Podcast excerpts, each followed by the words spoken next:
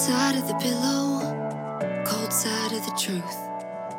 Looking at the same 嗨，各位 window, 同学，大家早上好，我是姚老师，欢迎来到今天这一期的英语口语每日养成。在今天节目当中呢，我们来学习一下这样一段英文台词，它呢来自于《摩登家庭》的第二季第二十集。 Uh, I have a few thoughts, but honestly, I don't see anything that's cause for alarm. I have a few thoughts, but honestly, I don't see anything that's cause for alarm. 我是有一些想法了，但是实话说，我觉得你们没有什么可紧张的。I have a few thoughts, but honestly, I don't see anything that's cause for alarm. I have a few thoughts, but honestly, I don't see anything that's cause for alarm. 在整段对话当中呢，我们注意一下这样的几处发音技巧。首先呢，have 和 a 出现在一起呢，可以做一个连读，have have。好，下面呢再来看一下这样一个单词，honestly。这个单词末尾呢，当这个 t 和 l 它们两个发的音相遇的时候呢，有一个不完全爆破的处理。然后呢，在这个单词前面呢，再加上一个 but。这个时候呢，我们说这样的两个单词有两处不完全爆破。而再来往后面看，don't 和 see 出现在一起呢，有一个不完全爆破。我们呢可以读成是 don't see. Don't see. Don't see。Fire my boy up here. I'm sorry I went behind your back, but you get so defensive whenever we talk about Luke's issues. He doesn't have issues. You're just a worrier, like when you thought he was never going to talk. He was two, and all he could do was bark. I understood him. Phil, Look, he starts coming here. The other kids find out. He becomes a target. Like that limping gazelle at the watering hole that the alligator knows to eat. Crocodiles don't alligators. There are no alligators in Africa. How about at the zoo? Bam! Who needs a shrink now? Mr. and Mrs. Dunphy. Yes. Hi. Luke, I'm going to talk to your mom and dad for a minute, okay? Okay. She's like the best doctor ever. A couple of puzzles, no shots. I didn't even have to take my pants off. Found that one out a little late. I've been there, buddy. Mm-hmm.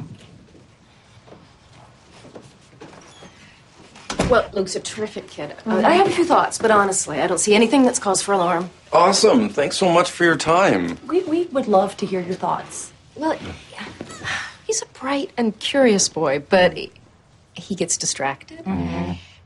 I see it all the time with above average kids. Mm-hmm. Phil, honey, I want you hear this. They're a little overstimulated because uh, there's so many things they're interested in. They never seem to focus. makes me crazy. Too crazy. Well, they usually do outgrow it. what if they don't? You will. Well, there's there's medication, but why don't we cross that bridge if we come to it? Is there any way to avoid that bridge altogether? You know, maybe there's diet or or focusing exercises or something. Miss what exactly are you worried about? Get comfortable. I'm worried he's turning into you, Phil. I knew the minute I opened my mouth that I was in the wrong, but honestly, sometimes I wonder about him. Hey, Mom, check it out. What are you doing? If I move my head, 那么在今天节目当中呢，我们来学习这样一个短语，叫做 cause for alarm，或者呢 cause for concern。它呢指的是引起警报、恐慌、紧张或者担心的理由，a reason to be worried, frightened or concerned about something。